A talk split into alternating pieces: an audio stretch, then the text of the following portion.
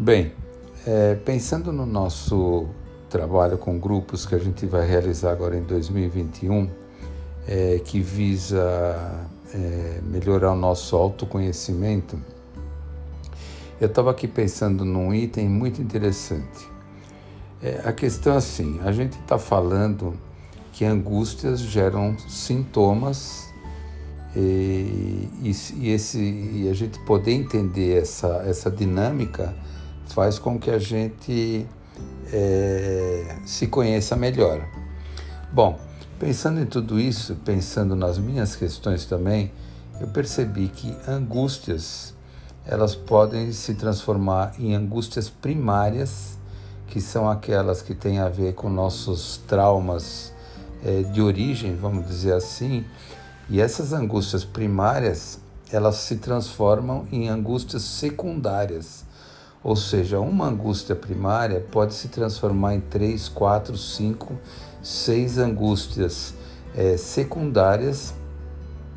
E pior, cada uma dessas angústias secundárias se transforma em sintomas.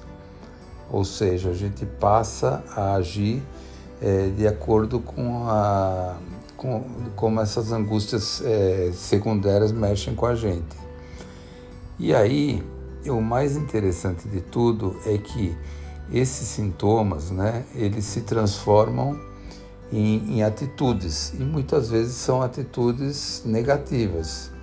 Então, se eu tenho raiva de uma determinada situação, eu quero promover a raiva de alguma forma através de um relacionamento com outra pessoa, ou às vezes até é, sobre mim mesmo, no meu corpo, ficando doente, é, tropeçando, é, me auto-sabotando. E aí, é, como esse, esse nosso trabalho de autoconhecimento ele visa buscar é, transformar essa energia que a gente tem, essa energia negativa dessas angústias e desses, é, desses sintomas, é, o autoconhecimento nos faz transformar isso numa, num sentimento positivo.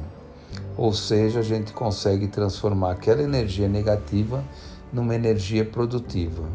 E é isso que a gente pretende fazer ao longo do nosso curso em 2021, que além de um curso, vai ser uma espécie de terapia em grupo. Obrigado, um abraço.